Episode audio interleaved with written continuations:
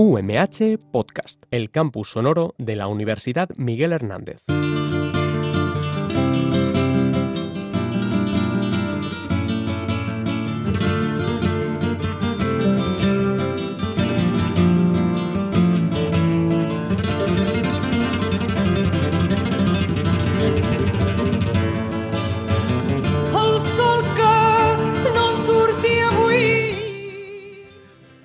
Buenos días, bienvenidos al programa La Salud al Día en Radio UMH. Os recuerdo el lema del programa. ¿Qué puedes hacer por tu salud y por la de los demás? Hoy precisamente el lema del programa aplica mucho, se aplica mucho porque tenemos un invitado que nos va a hablar de qué recursos tenemos para mejorar la salud de todos. Aquí en este programa nos preocupa que haya acciones públicas para mejorar el bienestar, la equidad, la equidad en salud de la población, que haya políticas saludables y también examinamos aquellas influencias que van en contra de esas políticas y que de una forma u otra amenazan la salud de todos. Nosotros queremos aumentar la capacidad crítica frente a las cuestiones que tienen que ver con nuestra salud. Hoy nos vamos a Asturias porque nuestro invitado es el doctor Rafael Cofiño, un referente español y europeo en salud comunitaria, que viene como invitado por primera vez a nuestro programa La Salud al Día aquí en Radio UMH. El doctor Cofiño es médico y escritor, especialista en medicina familiar y comunitaria y jefe del servicio de evaluación de la salud y programas en la Dirección General de Salud Pública de Asturias. Es profesor asociado de la Escuela Andaluza de Salud Pública y miembro del Comité Académico de la Escuela de Salud Pública de Menorca, una escuela fun- fundamental en la salud pública española. Participa en la formación del área de salud comunitaria de los residentes de medicina y enfermería familiar y comunitaria de Asturias. Y es editor del blog Salud Comunitaria, un blog que recomendamos. Y también del blog Contemporáneos, autor de La añoranza de Artemio Rulán y Los gorriones de Artemio Rulán, dos libros que también recomendamos. Y es coeditor del proyecto colaborativo 50 maneras de ser tu amante. Hoy hablaremos con él de salud comunitaria. Antes de comenzar la entrevista, os recuerdo que las sugerencias o preguntas que estiméis oportuno las podéis remitir a la dirección de correo electrónico ihernandez.umh.es. Repito, ihernandez, todo seguido, arroba umh.es. Hoy tenemos el lujo de tener en los controles técnicos a Sonia Martínez, a ella y a todos los que hacen posible Radio UMH. Muchísimas gracias.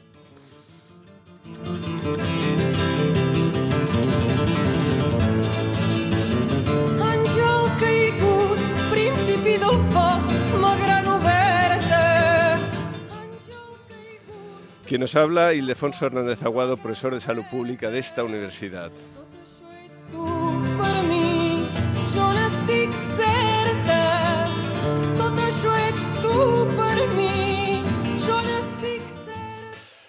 Buenos días, bienvenido a Radio MH, doctor Rafa Cofiño.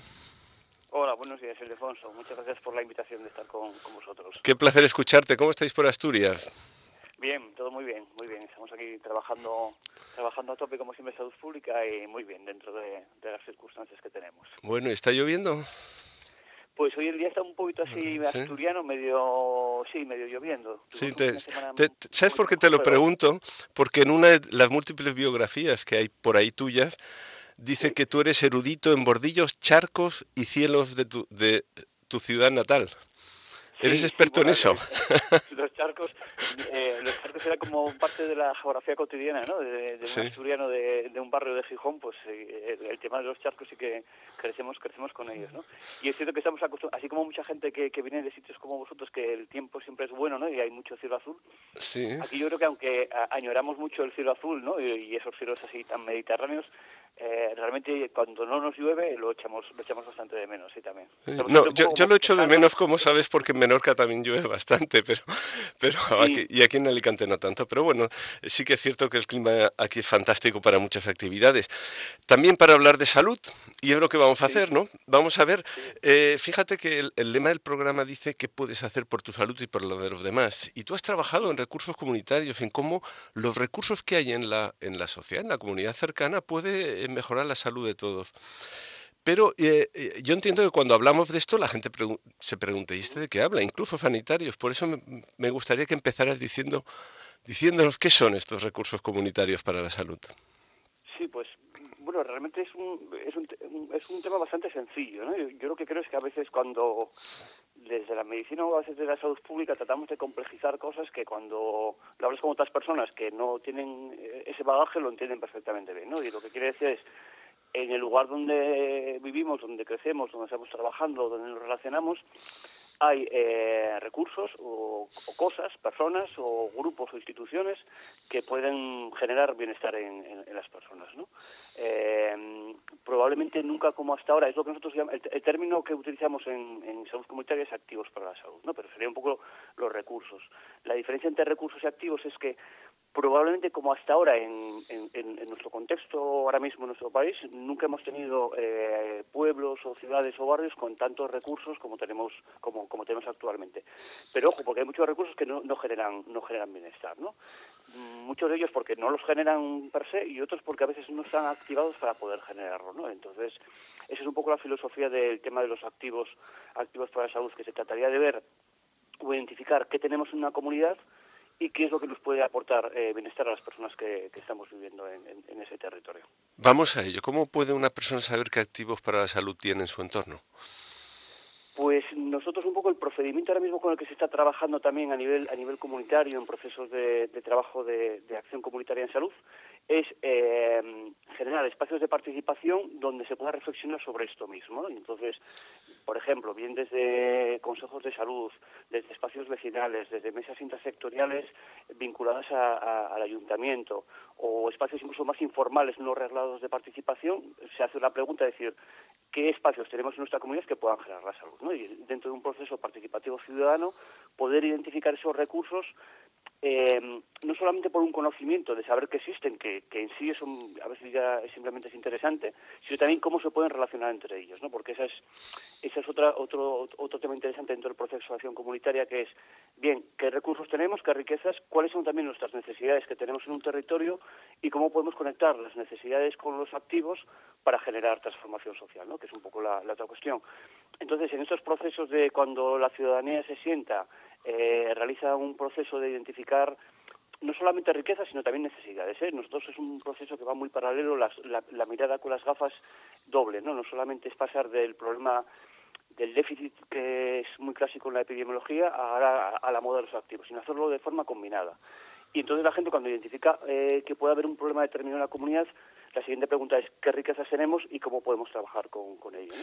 Y, ¿Y en ese proceso es muy interesante eh, eso, identificar las riquezas que tiene la comunidad, pero también conectarlas. Es decir, qué puede aportar cada, cada parte de la comunidad, cada o institución, grupos vecinales, asociaciones, eh, activos informales, cómo se pueden conectar para generar una transformación.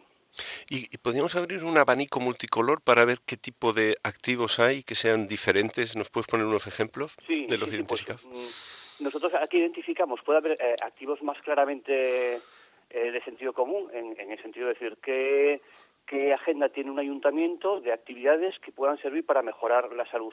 Eh, desde el punto de vista, eh, por ejemplo, recursos que podamos tener para mejorar la actividad física, recursos que podamos tener para socializarnos, recursos relacionados con la cultura, que es un, es un activo fundamental, recursos relacionados con el tema de eh, trabajo o empleo, recursos relacionados con temas de igualdad, ¿no? O sea, todo, en general, un ayuntamiento, cualquier eh, catálogo que desarrolle de actividades son grandes activos.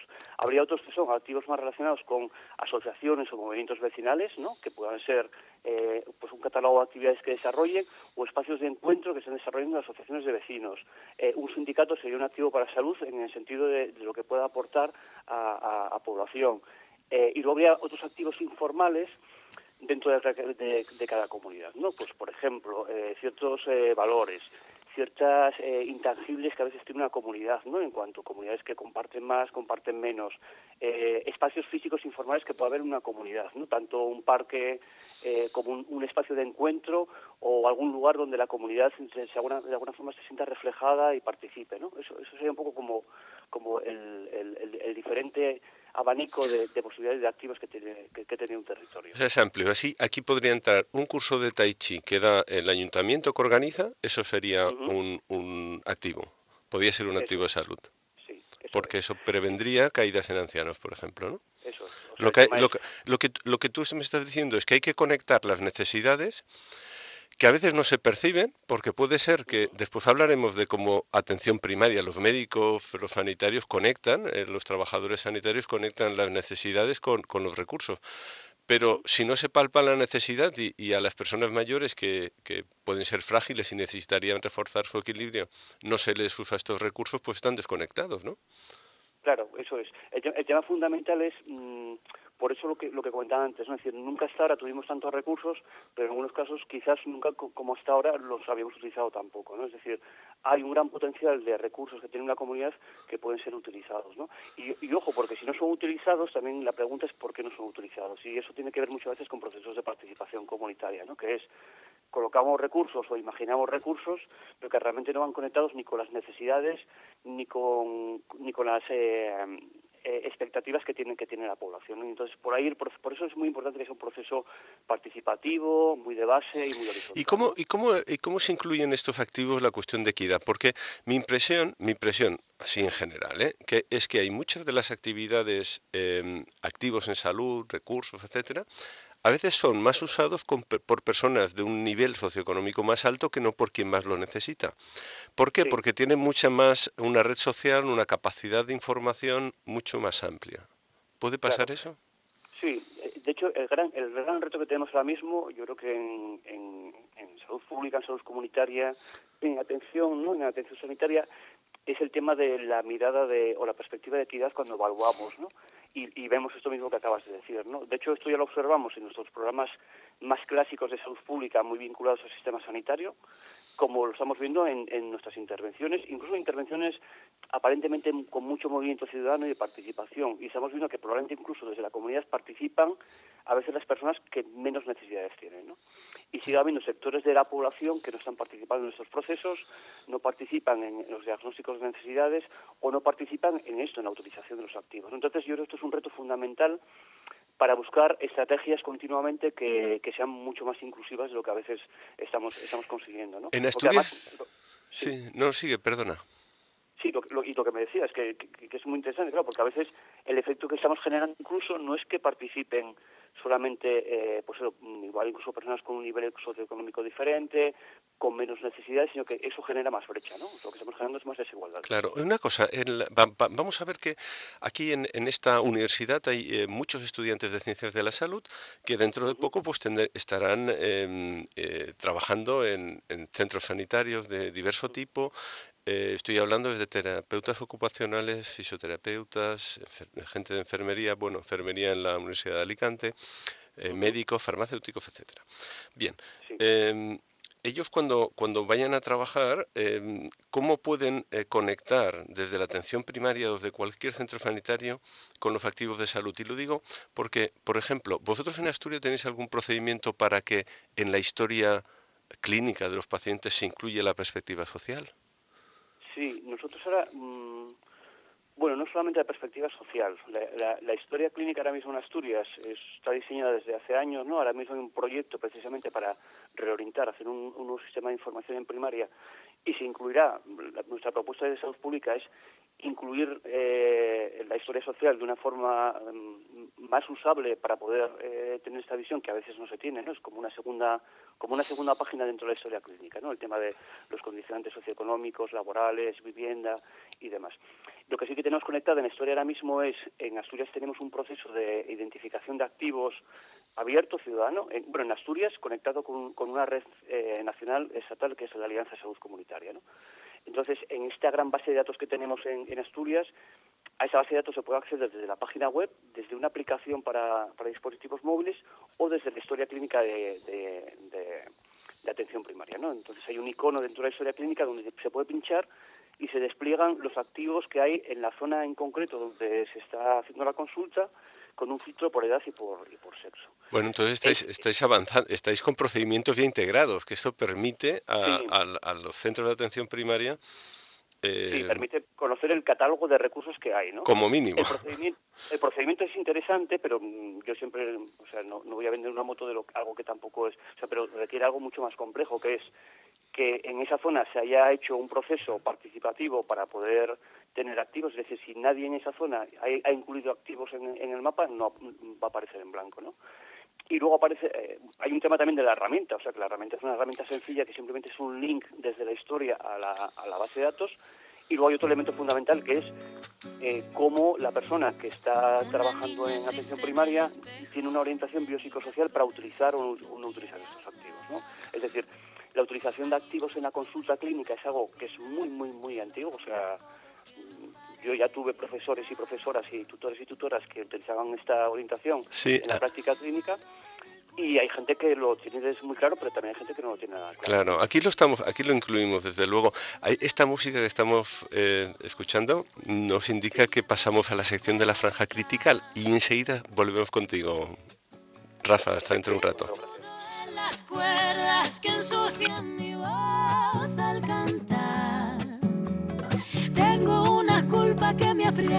se posa en mis hombros y me cuesta andar.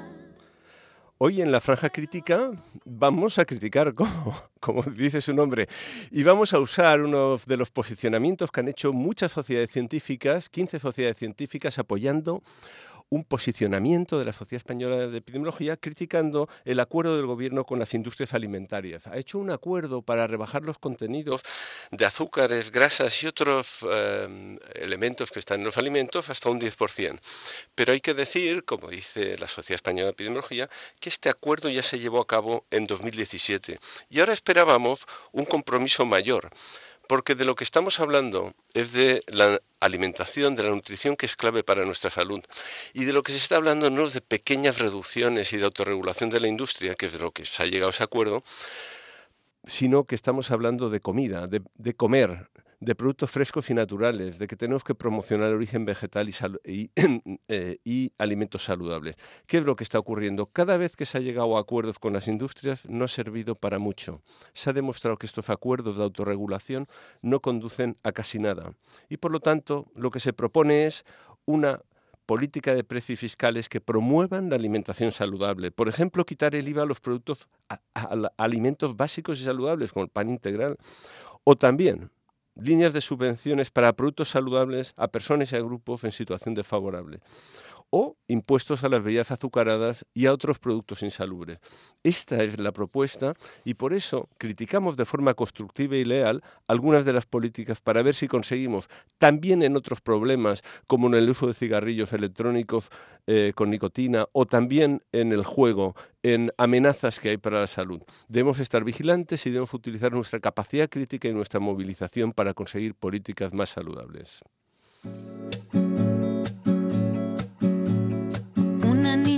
En el espejo me mira prudente y no quiere hablar. Hay un monstruo gris en la cocina que lo rompe todo, que no para de gritar. Tengo una mano. Aquí estamos de nuevo con el doctor Rafael Cofiño, un referente de la salud comunitaria en España y en Europa.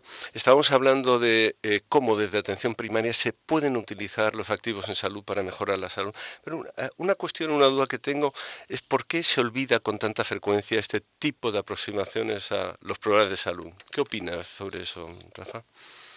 Bueno, desde, yo creo que desde nuestra perspectiva de, profesionales de las ciencias de la salud es por, por un déficit de formación fundamental, ¿no? O sea, que, que el- en, medicina, ¿no? Que es donde puedo... Quizás en enfermería un poquito menos. O sea, nosotros en la formación llevamos dando formación en comunitaria desde el año 2006 en Asturias y hemos vivido también la incorporación ya hace unos cuantos años de, de las nuevas promociones de enfermería familiar y comunitaria y, observamos diferencias, ¿no?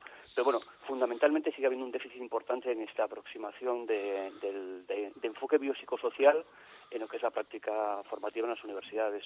Y, y- y en medicina, por ejemplo, yo creo que esto es... eh, desconozco cómo es panorama de otras universidades, ¿no? Pero en general yo creo que es bastante evidente, ¿no? De decir, estudiamos el, el manguito de los rotadores en, en anatomía en primero, pero no estudiamos el manguito de los rotadores en una persona que trabaja en un contexto determinado y cómo eso influencia su salud, ¿no?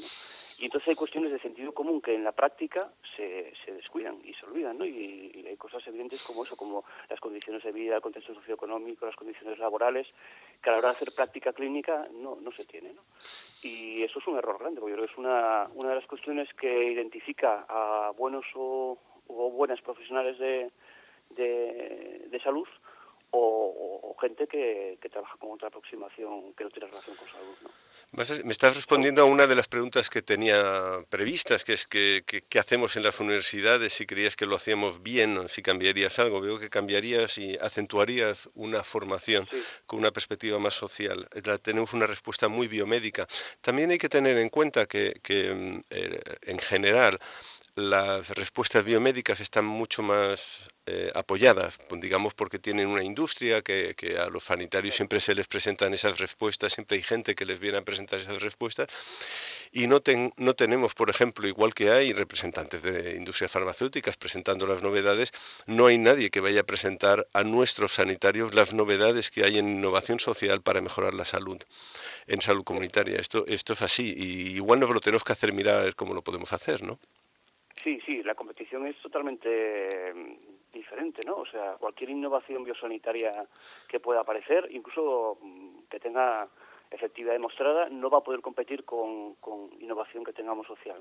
Pues mm, estar, está pensando en el tema de la profilaxis preexposición al VIH, ¿no? que es un tema ahora mismo muy muy controvertido, pues toda la, toda, toda la evidencia que podamos tener del tema de la importancia de programas de educación sexual en las escuelas, aunque tenemos unas coberturas bajísimas, no hemos conseguido posicionarlo como se ha posicionado esta intervención biosanitaria en muy pocos en muy pocos años. ¿no? Sí, una reflexión que, Y- ten- que tengo al respecto, yo trabajo en SIDA hace muchos años y ya, ya, ya desde el principio de la epidemia decíamos que fíjate la, la prevención, que, que mal, que poco teníamos, que pocos recursos en el momento en que había una extensión de la epidemia espectacular por el, por el, el uso de drogas, el compartir jeringuillas, y no hubo forma de introducir intervenciones eh, efectivas mientras ya se empezaba a gastar mucho en tratamiento. ¿no? Es, es- es un- tropezamos mucho con esta piedra, algo tendremos que hacer.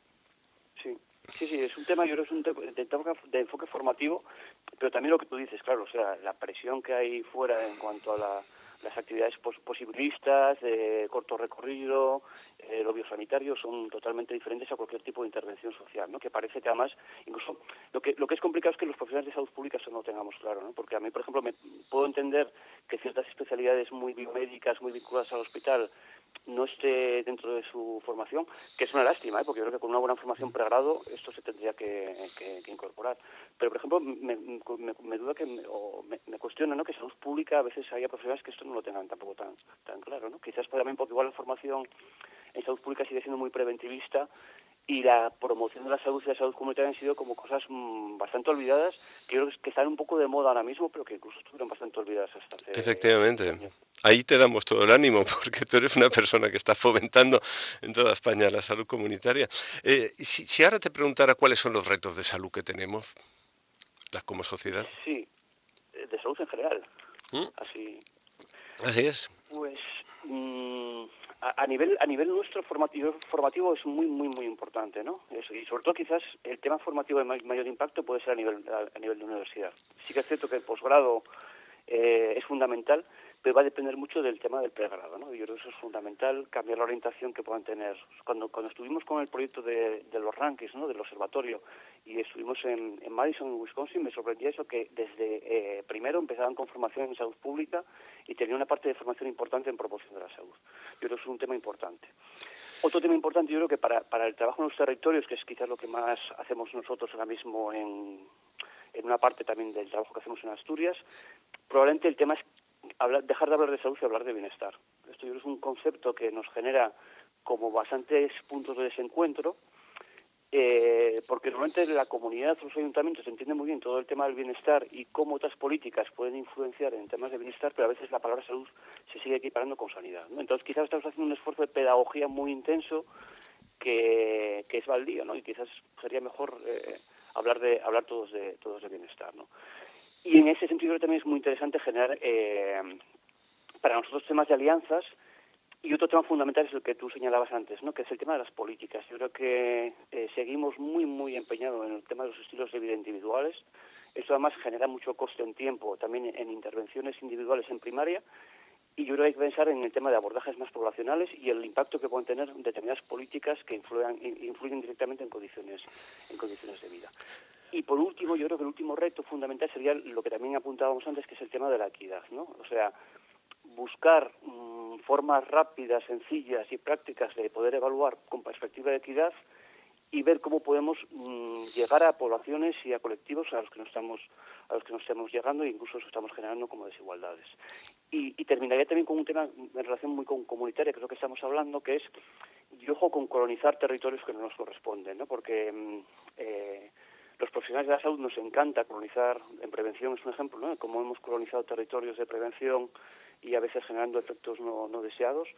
Y yo creo que también en comunitaria hay que decir, ojo, porque ahora mismo hay muchas personas que están trabajando en, en acción comunitaria que no son sanitarias en el territorio, que tienen muy buenos ritmos, muy buen método y que tenemos que respetarlas y sumarnos y acompañarlas, no generar un proceso de... Bueno, esto va dirigido también a un montón de profesionales que en esta universidad también se forman en distintas áreas de humanidades y sociales y que van a trabajar en recursos comunitarios, en activos que son para la salud y son también para el bienestar en general, como dices, ¿no?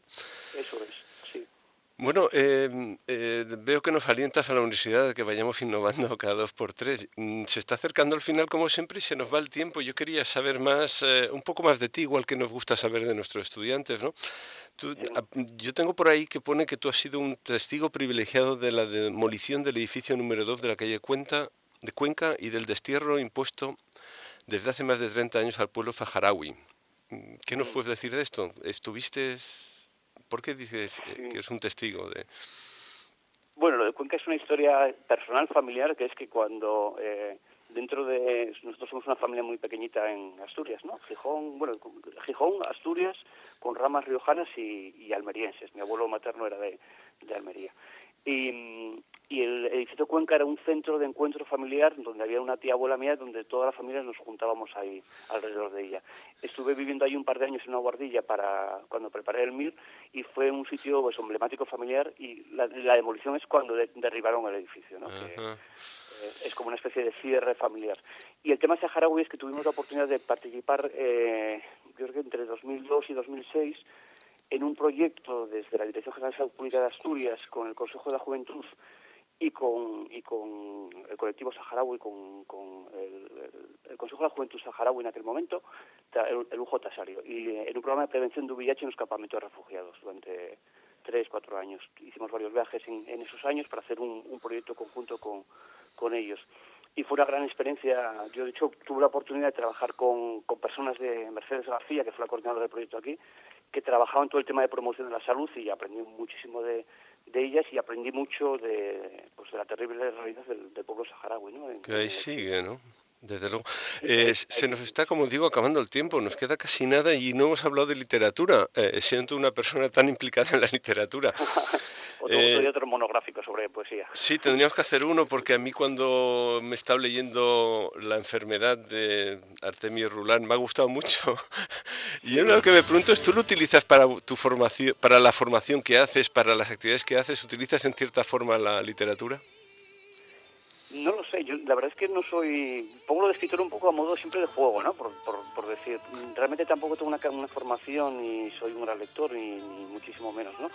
Sí que creo que la narrativa de cómo se cuentan las cosas, en formación me refiero, es muy importante. O sea, nosotros, por ejemplo, yo creo que uno, de los éxitos que tuvimos en comunitaria con los residentes o incluso en formaciones que estamos teniendo es la narrativa de cómo se cuentan las cosas, ¿no? Quizás no, hay que demostrar tanto lo que uno sabe o, conoce como adaptarse muy bien a, lo que las personas quieren escuchar, pueden escuchar y cómo aprender juntos. En, en el sentido la narración, la literatura, la generación de emociones, yo creo que sí que es un elemento, es un elemento fundamental, ¿no? O sea, a veces Fíjate que la, la, narración que damos a los problemas de salud determina qué soluciones les damos, desde luego, ¿no? Si narras la obesidad desde una punto de vista muy individual, muy, muy como un problema individual, no le damos una, una solución sistémica, que es lo que necesita. Por lo tanto, la narrativa nos puede ayudar a, mejorar en la forma de enmarcar los problemas. Y el punto de partida es desde donde miramos nosotros la realidad también, ¿no? que a veces salud pública contamos las cosas desde la perspectiva poblacional, pero un clínico o una clínica lo entiende desde la perspectiva individual del paciente. Eso, eso es importante yo también adaptarlo. ¿no? Y sobre todo el tema de la generación de emociones, ¿eh? eso creo que también es muy La música nos está diciendo que debemos acabar. Siento interrumpirte porque me encantaría contar, seguir. Muchas gracias. Muchas gracias, doctor Rafa Cofiño, por estar en Radio UMH y participar en el programa de hoy. Esto ha sido todo. Mucho, éxito con la, emisora. Muchas gracias. Esto ha sido todo por hoy. No lo olvides, para mejorar tu salud debes mejorar la de todos y para eso participa en los asuntos públicos.